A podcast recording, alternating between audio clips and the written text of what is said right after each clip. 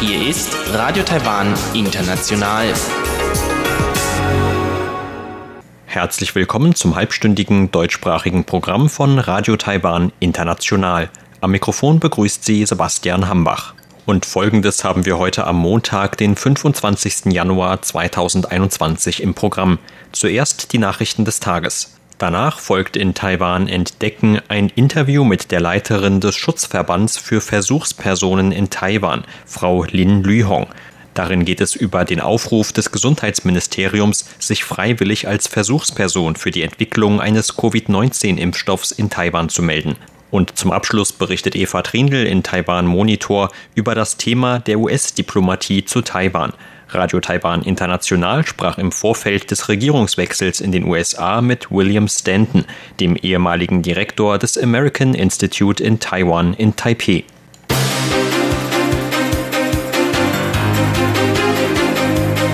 Sie hören die Tagesnachrichten von Radio Taiwan International. Der Überblick. Parlamentspräsident für stärkeres Vorgehen der USA gegen Chinas Militärprovokationen. Gespräche mit Indonesien über beschlagnahmtes taiwanisches Fischerboot.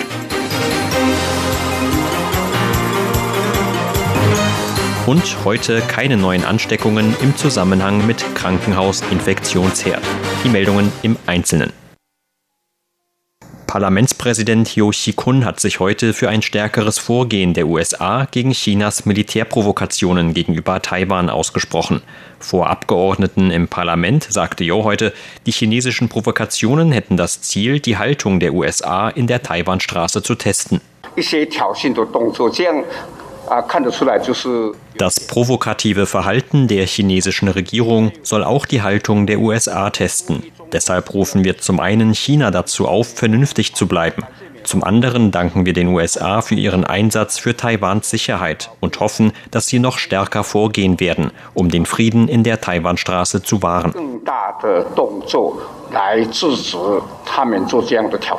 So Yo. Mit seinen Äußerungen reagierte Yo auf die Häufung von Vorfällen in diesem Jahr, bei denen chinesische Militärmaschinen in Taiwans südwestliche Luftraumüberwachungszone eingedrungen sind. Allein am 24. Januar drangen 15 Militärflugzeuge in die Zone ein, so viele wie noch nie in diesem Jahr. Taiwans Streitkräfte reagieren auf diese Störungen routinemäßig mit der Entsendung von Abfangjägern und der Bereitschaft von Flugabwehrraketen. Außerdem werden die chinesischen Militärmaschinen über Funksprüche dazu aufgefordert, Taiwans Luftraumüberwachungszone zu verlassen.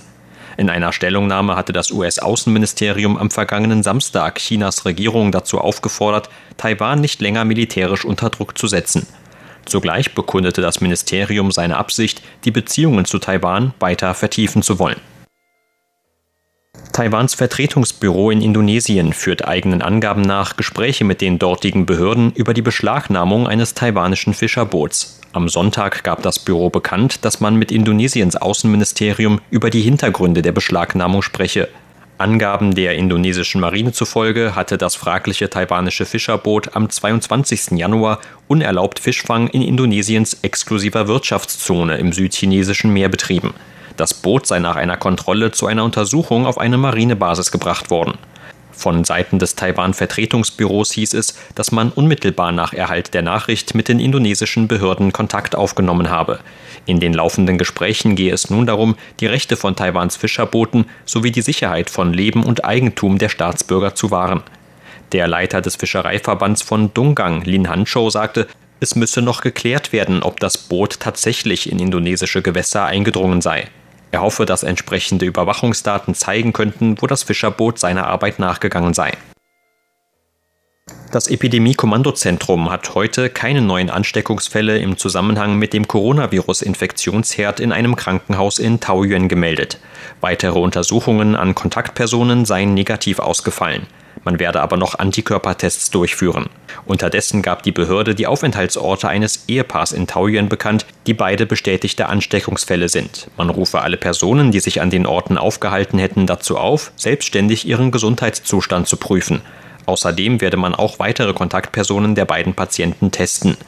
In einer Notfallbekanntmachung hatte die Behörde gestern Abend die Anordnung zur Isolation des Taoyuan General Hospital ausgeweitet. Alle Patienten, die seit dem 6. Januar aus dem Krankenhaus entlassen wurden, sowie Familienangehörige und Pflegekräfte, die im gleichen Haushalt leben, müssen auch in häusliche Quarantäne.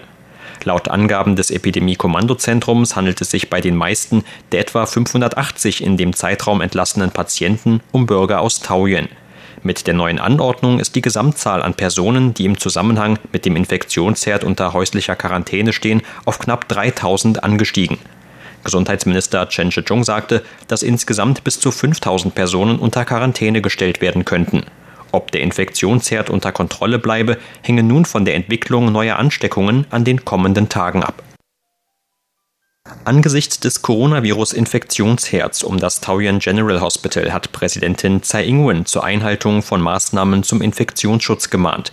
Solange sich alle an die Maßnahmen halten und gegenseitig helfen, könne Taiwan die neue Herausforderung meistern. In einem Facebook-Beitrag verteidigte die Präsidentin die jüngste Verschärfung von Infektionsschutzvorschriften durch das Epidemie-Kommandozentrum. Die Behörde hatte gestern Abend die Quarantäneregeln für Personengruppen ausgeweitet, die Kontakt mit bestätigten Covid-19-Patienten in Taoyuan gehabt haben könnten. Die Präsidentin rief die Betroffenen dazu auf, nicht das eigene Haus zu verlassen und auf eine Benachrichtigung zu warten. Personal von Gesundheitsministerium und Mitarbeiter der Polizei und Verwaltungsbehörden würden Kontakt mit ihnen aufnehmen. Bei Fragen könnten sie auch die Hotline des Ministeriums anrufen. Die Präsidentin sagte weiter, es sei unausweichlich, dass die aktuelle Ausweitung der Quarantäne auf bis zu 5000 Personen Unbequemlichkeiten mit sich bringe. Dennoch rief sie die Bürger dazu auf, ihre Kontaktgeschichte zu prüfen und sich gegebenenfalls selbst bei den Behörden zu melden. Alle Bürger Taiwans müssten nun zusammenhalten. So Tsai. Laut der Präsidentin des Kontrollhofs Chenju wird ein im Dezember letzten Jahres eingeführtes Angebot zur Aufnahme von Videobotschaften an die Behörde besonders häufig von den Bürgern wahrgenommen. In Zusammenarbeit mit dem Justizministerium werde man darum auch Gefängnisinsassen ab Mittwoch ermöglichen, Beschwerden per Video aufzuzeichnen. Auf einer heutigen Pressekonferenz sagte Chen, dass die derzeitigen Mitglieder des Kontrollhofs seit ihrem Amtsantritt am 1. August letzten Jahres insgesamt 539 Briefe von Gefängnisinsassen erhalten hätten. Das entspräche etwa 107 Briefen pro Monat oder etwa doppelt so vielen Briefen wie in früheren Jahren. Chen sagte weiter, dass Gefängnisinsassen bisher jedoch nur Gelegenheit für schriftliche Botschaften gehabt hätten. Internationale Menschenrechtskonventionen würden aber auch Gefängnisinsassen das Recht einer angemessenen, gleichberechtigten Behandlung zugestehen. Als höchste Instanz für Menschenrechte in Taiwan müsse der Kontrollhof den Gefangenen darum zumindest die Aufnahme von Videobotschaften ermöglichen.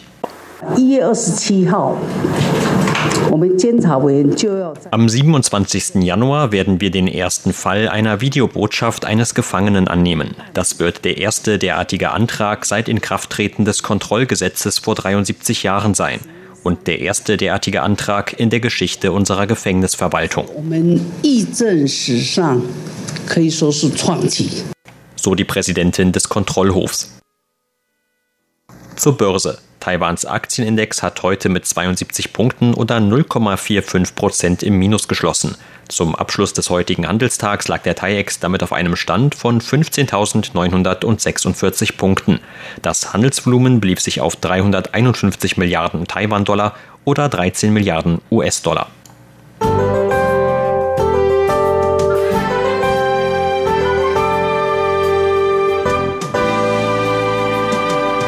Das Wetter war heute nur leicht bewölkt bis sonnig in allen Landesteilen Taiwans. Damit gab es auch wieder mildere bis wärmere Temperaturen, vor allem in Südtaiwan, wo die Höchstwerte heute sogar zwischen 28 und 30,5 Grad Celsius lagen. Auch am Abend blieb es in den meisten Regionen bei klarem Himmel. Die Temperaturen fielen im Abendverlauf vielerorts jedoch auf unter 20 Grad Celsius ab. Und das sind die Aussichten für morgen Dienstag, den 26. Januar. Nach einer etwas kälteren Nacht wird es morgen in den meisten Landesteilen zunächst wieder sonnig, mit Höchstwerten von 24 bis 26 Grad Celsius. Vor allem zum Abend hin ist dann aber in Teilen Nord- und Osttaiwans mit etwas Regen zu rechnen. Im Rest des Landes bleibt es dagegen auch am Abend weiter klar. Das waren die Tagesnachrichten. Gleich geht es weiter mit unserem Programm vom Montag, den 25. Januar.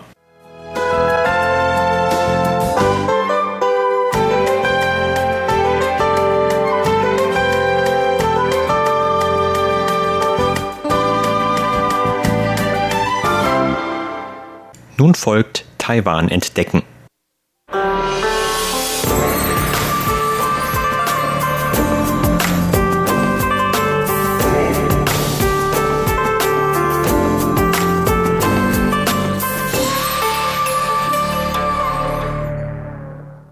Seit dem Ausbruch der Covid-19-Pandemie arbeiten Forschungsinstitute in aller Welt an Impfstoffkandidaten, um eine weitere Verbreitung der Krankheit einzudämmen. In vielen Ländern wurden mittlerweile bereits Notfallzulassungen erteilt, damit die Impfstoffe schneller als gewöhnlich unter der Bevölkerung gespritzt werden können. Auch in Taiwan arbeiten derzeit noch drei Forschungsinstitute bzw. Unternehmen an ihren jeweiligen Impfstoffkandidaten. Im November letzten Jahres rief Taiwans Regierung auf einer Pressekonferenz dann Freiwillige dazu auf, sich für klinische Versuche zu melden. Dem Aufruf folgten in kürzester Zeit etwa 20.000 Personen. Doch das Vorgehen der Regierung stößt auch auf Kritik. Warum das so ist, darüber sprach im Interview mit RTI die Leiterin des Schutzverbands für Versuchspersonen in Taiwan, Frau Lin Lühong. Im heutigen ersten Teil des Interviews spricht Frau Lin zunächst über die Rolle, die die Regierung bei der Entwicklung und der Zulassung von Impfstoffen ihrer Meinung nach spielen sollte.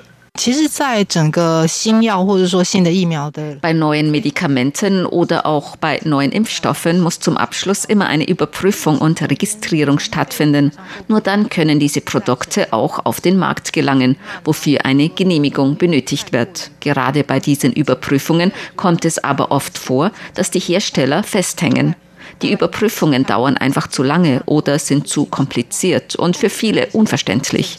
Deshalb denke ich, dass die Regierung den Herstellern dabei helfen könnte, diese Überprüfungen unter Einhaltung der geltenden Bestimmungen schneller abzuwickeln. Damit könnte einiges an Zeitaufwand gespart werden, denn dabei geht es einfach nur um Formalitäten. Dazu gehört zum Beispiel die Frage, welche Dokumente oder Verfahren benötigt werden. Bei diesen Punkten könnte sich die Regierung früher einschalten und Hilfe leisten. In vielen anderen Ländern war es bei der Covid-19-Pandemie zum Beispiel so, dass die dortigen Behörden eine Reihe von Regelungen bekannt gegeben haben, um die Hersteller wissen zu lassen, was die Regierung als die wichtigsten Maßnahmen ansieht, an die sich alle möglichst schnell halten sollten. Ich bin mir nicht ganz sicher, was Taiwans Regierung dieses Mal alles unternommen hat, um den Herstellern bei der Entwicklung von Impfstoffen zu helfen. Aber es sah so aus, als ob sie mit ihrem Aufruf an Freiwillige für klinische Versuche den Herstellern einen großen Gefallen getan hätte. Tatsächlich handelte es sich dabei jedoch um einen letztlich wirkungslosen Aufruf, denn auch wenn man viele Freiwillige findet, muss man erst noch einmal jeden Einzelnen um Zustimmung bitten. Wenn es nun bei den Experimenten zu Unsicherheiten kommen sollte, könnte es sein, dass die Freiwilligen trotz ihrer ursprünglichen Anmeldung nicht mehr gewillt sind, an den Experimenten teilzunehmen.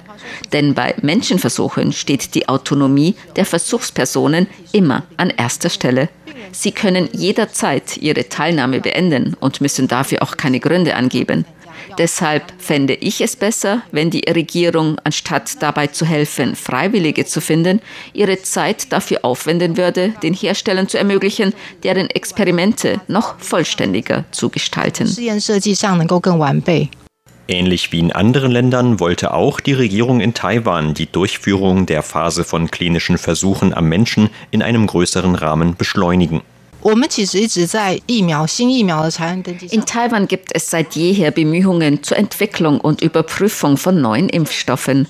Auch als Reaktion auf Covid-19 hat man sich mit den dafür notwendigen Fragen der Forschung oder der klinischen Notwendigkeiten befasst. Ich denke aber, dass dieses Mal noch schnellere Hilfe notwendig war als sonst.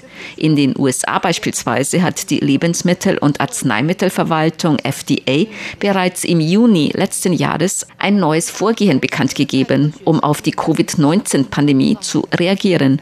Die Behörde half dabei, die wissenschaftlichen und ethischen Grundlagen dafür zusammenzutragen.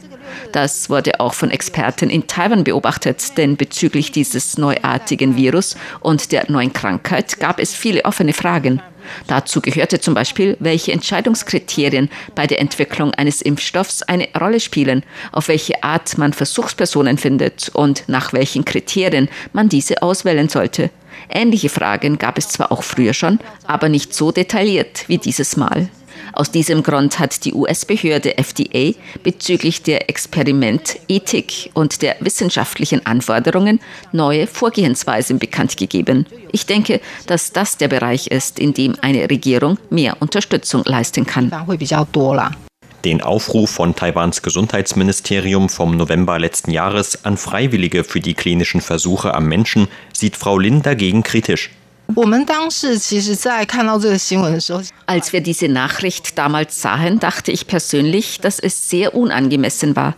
Denn das Gesundheitsministerium selbst hat bereits mehrfach, zuletzt im Jahr 2018, ein offizielles Dokument veröffentlicht, in dem es zwei Arten festlegt, auf die man nicht nach Versuchspersonen suchen darf. Die erste davon ist, dass man Versuchspersonen nicht über eine Plattform für Jobangebote anwerben darf. Und die zweite ist, dass man Versuchspersonen nicht über eine Pressekonferenz anwerben darf. Aber an jenem Tag war das genau das, was das Gesundheitsministerium selbst getan hat. Ich denke, die größere Frage ist, ob es sich bei dem Vorgehen des Ministeriums wirklich um eine Form von Anwerbung handelt. Das Ministerium ist der Meinung, dass es nicht so war. Doch als ich mir die Webseite des Ministeriums anschaute, stellte ich fest, dass die Sache auch nicht so einfach war. Dort wurde nicht nur nach einem generellen Interesse an einem zukünftigen Experiment gefragt und gesagt, an wen man sich dann wenden könne. Stattdessen wurde sehr detailliert erklärt, welche Art von Versuchsperson überhaupt in Frage kommt. Es wurden auch schon genaue Bedingungen festgelegt, wie das Alter und weitere Details. Es ist nur schwer vorstellbar, dass es sich dabei nicht um eine Form von Anwerbung handelte. Das führt auf das Problem zurück, welche Rolle die Regierung überhaupt bei klinischen Versuchen spielen sollte. Für die Hersteller ist die Frage am wichtigsten, wie sie eine Genehmigung zum Verkauf ihrer Produkte erhalten, damit diese auf den Markt gelangen können. Das ist der Prozess, den die Regierung managen muss. Sie muss kontrollieren, dass alles nach den geltenden gesetzlichen und ethischen Vorgaben abläuft. Außerdem muss sie überprüfen, ob alle gemachten Angaben korrekt waren. Tatsächlich bedeutet das, dass die Rolle der Regierung manchmal auch denen der Hersteller entgegengestellt sein muss. Denn sie hat ja die Aufgabe, die Hersteller zu kontrollieren. Wenn die Regierung nun aber hingeht und Werbung für die klinischen Menschenversuche der Unternehmen macht, dann wirkt das auf die Bevölkerung so, als ob die Regierung der Meinung ist, dass die Teilnahme an den Versuchen in Ordnung ist. Die Leute denken sich, wenn sogar die Regierung dafür Werbung macht, dann wird es auch keine Probleme geben. Doch was, wenn es nach der Teilnahme an den Versuchen zu schädlichen Nebenwirkungen kommt? Erstattet der Staat dann Schadensersatz? Dabei besteht zwischen Versuchspersonen und Herstellern normalerweise ein privatrechtliches Verhältnis. Darin wird genau festgelegt, wer die juristische Verantwortung übernimmt und in welchem Rahmen Schadensersatz geleistet wird. Doch in dem aktuellen Fall ist unklar, wer diese Verantwortung trägt. Wir wollen die Regierung daran erinnern, dass sie nicht einfach so vorgehen kann, denn das kann bei den Menschen schnell zu Fehleinschätzungen führen. Eine weitere Rolle der Regierung besteht in sogenannten Ethikprüfungen der experimentellen Versuche von Unternehmen. Das gesamte System der Ethikprüfungen basiert auf dem Gesetz für medizinische Versorgung sowie auf dem Gesetz für Forschung an Versuchspersonen. Diese beiden Gesetze legen den Rahmen für das Vorgehen fest, unabhängig davon, um welche Einrichtung es sich handelt. Wenn es um Versuche mit einem höheren Risiko geht, wozu auch klinische Versuche von neuen Medikamenten oder Impfstoffen zählen, dann müssen diese Risiken für die Allgemeinheit Allgemeinheit verständlich dargelegt werden. Die Ethikprüfungen sollen die unterschiedlichen Stimmen der Bevölkerung widerspiegeln, um den Verantwortlichen der Experimente mitzuteilen, welche Risiken tragbar sind und worauf sie bei der Durchführung genauer achten sollten. Das ist es in etwa, worum es geht. Sie hörten ein Interview mit der Leiterin des Schutzverbands für Versuchspersonen in Taiwan, Frau Lin Lühong. In der kommenden Woche wird es im zweiten Teil des Interviews um die Auswahl von Versuchspersonen in Taiwan gehen und um die Frage, ob es in Taiwan überhaupt möglich ist, einen geeigneten Covid-19-Impfstoff zu entwickeln. Vielen Dank für Ihr Interesse. Am Mikrofon war Sebastian Hambach.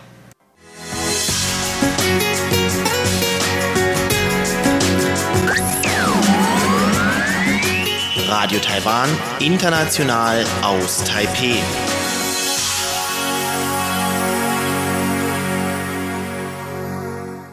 Weiter geht es mit Eva Trindl und einer neuen Ausgabe von Taiwan Monitor.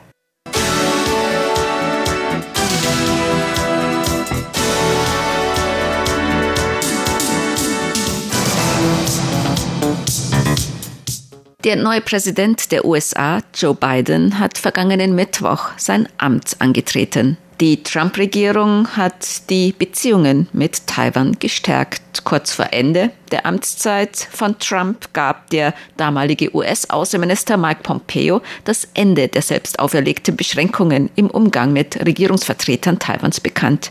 Radio Taiwan International sprach im Vorfeld des Regierungswechsels in den USA mit William Stanton, dem ehemaligen Direktor des American Institute in Taiwan, in Taipei. Das Taipei-Büro des American Institute in Taiwan dient als de facto Botschaft der USA in Taiwan, nachdem die USA 1979 ihre diplomatischen Beziehungen mit Taiwan abgebrochen und mit der Volksrepublik China aufgenommen haben.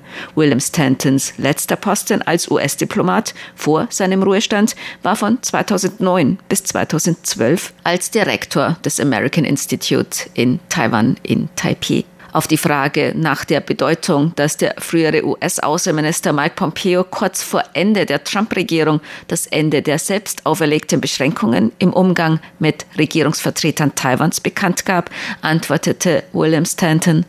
Well, I think it's a, a very big deal. Um, anytime a Secretary of State makes das ist eine große Sache, besonders wenn ein US-Außenminister eine Politik zu einer Angelegenheit bekannt gibt, die nicht oft direkt von einem US-Außenminister angesprochen wird.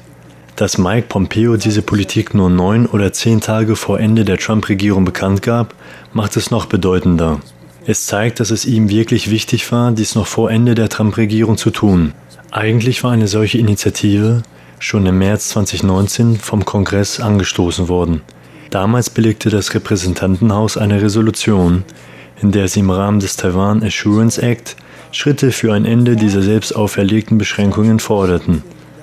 Vor einigen Monaten belegte der Senat ein Gesetz, das die Finanzierung des Taiwan Assurance Act ermöglicht. Es wurde jedoch nicht erwartet, dass dies zu einem Ergebnis führen würde. Die Tatsache, dass der US-Außenminister sich diese Angelegenheit angenommen hat, hat mich überrascht. Ich halte dies für sehr bedeutend. Die große Frage ist, wie es nach der Trump-Regierung nun weitergehen wird. Über diese sogenannten selbst auferlegten Beschränkungen der USA im Umgang mit Taiwan sagte William Stanton. One of the things we have to recognize is that a lot of the self-imposed restrictions um, have slowly Viele dieser selbst auferlegten Beschränkungen sind im Laufe der Jahre verschwunden. Soviel ich weiß, kann man diese auf das Jahr 1978 zurückverfolgen, als das US-Außenministerium überlegte, welche Auswirkungen es haben würde, die diplomatischen Beziehungen mit Taiwan abzubrechen und mit China aufzunehmen. Man überlegte zum Beispiel, wie man dann die Regierung Taiwans bezeichnet, die Beziehungen zwischen den USA und Taiwan und so weiter. So entstand eine ganze Liste mit Dingen, die man hinsichtlich Taiwan tun konnte und die man nicht tun konnte. Ich habe ein Papier gefunden, das nicht der Geheimhaltung unterliegt. Es ist zwar nicht datiert, aber ich bin mir ziemlich sicher, dass ich es erhielt, bevor ich 1986 zu einem zehnmonatigen Chinesischkurs nach Taiwan gekommen bin. Der Titel der Liste war Do's and Don'ts in Taiwan, was man in Taiwan oder hinsichtlich Taiwan zu tun und zu lassen hat. Do's and Don'ts in Taiwan or in, with regard to Taiwan. Zum Beispiel sollte man Taiwan nicht als Land bezeichnen. William Stanton dazu. Yeah, what they didn't take into account, if you ever try to talk about something and, and you're talking about a country and you don't use the Wenn man über ein Land spricht und nicht das Wort Land verwendet, klingt das im Englischen sehr seltsam. Ich war einmal bei einem Treffen von einem ranghohen Wirtschaftsvertreter der USA mit dem damaligen Präsidenten Ma Ying-jeou. Er bezeichnete während des Treffens mit Ma Taiwan wiederholt als wichtige Wirtschaftseinheit. Das klingt im Englischen so seltsam, so bizarr. Viele der Empfehlungen waren praktisch nur schwer umsetzbar. Es war auch so, dass man nur den Begriff Taiwaner benutzen konnte, wenn man sich auf die Bewohner vor 1949 bezog. Man schrieb also immer die Bevölkerung Taiwans oder die Bevölkerung von Taiwan oder so etwas, was auf Englisch sehr seltsam klingt, weil man im Englischen ein Substantiv nicht vor ein Substantiv stellt. Die Bestimmungen wurden zwar, soviel ich weiß, nicht wirklich abgeschafft, Aber mit der Zeit hielten sich die Leute einfach nicht mehr so sehr daran. Ich sagte immer Taiwaner, als ich Direktor des American Institute in Taiwan war. Und ich habe Taiwan auch immer als Land bezeichnet. Es ist wohl niemandem aufgefallen. Ich bezeichnete auch die Regierung als taiwanische Regierung. Vielleicht war ich nicht wichtig genug. Denn soviel ich mich erinnern kann, hat sich nicht einmal die chinesische Regierung darüber beschwert, ganz zu schweigen von den Leuten in Washington.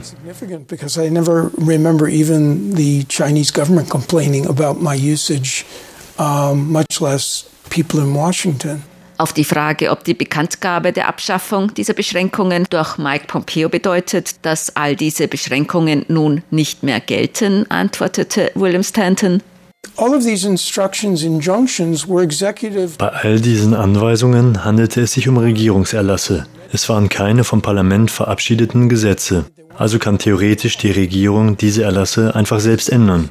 Die Schlüsselfrage ist, wie die beiden Regierungen damit umgeht. Ich sagte bereits, dass sich mit der Zeit eine Menge dieser Anweisungen einfach verflüchtigt hatten. Nicht ganz so einfach zu ändern ist, dass man nicht mit einem Diplomatenpass nach Taiwan anreisen sollte. Denn das steht im Handbuch für Diplomaten. Was etwas seltsam ist, denn ich weiß, dass Diplomaten aus anderen Ländern mit einem Diplomatenpass einreisen.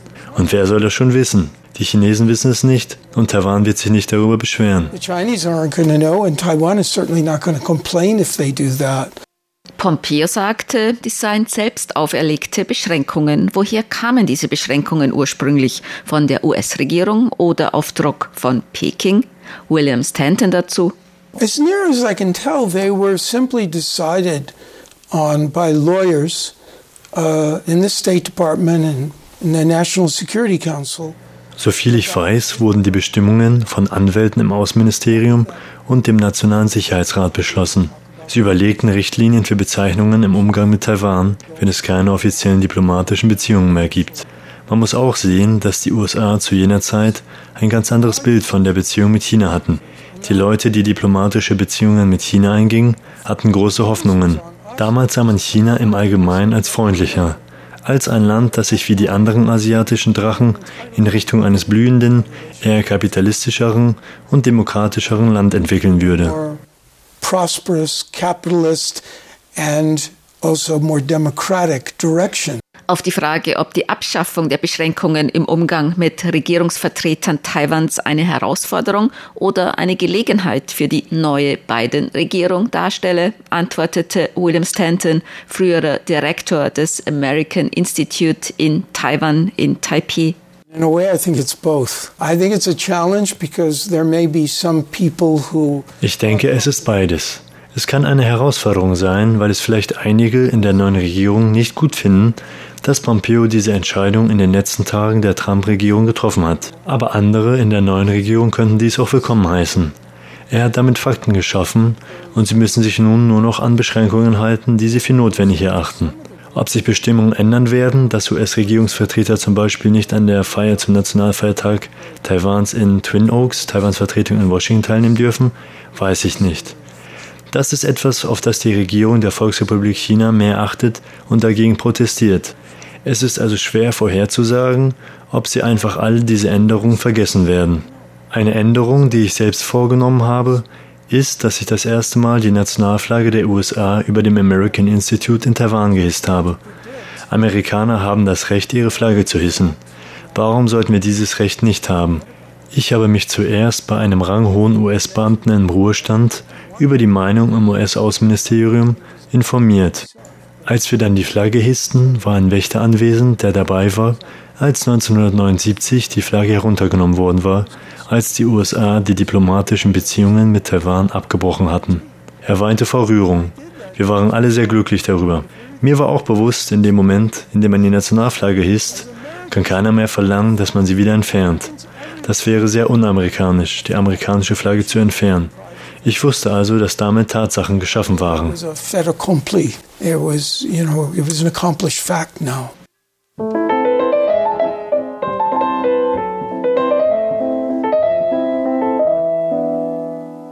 Sie hörten das halbstündige deutschsprachige Programm von Radio Taiwan International am Montag, den 25. Januar 2021.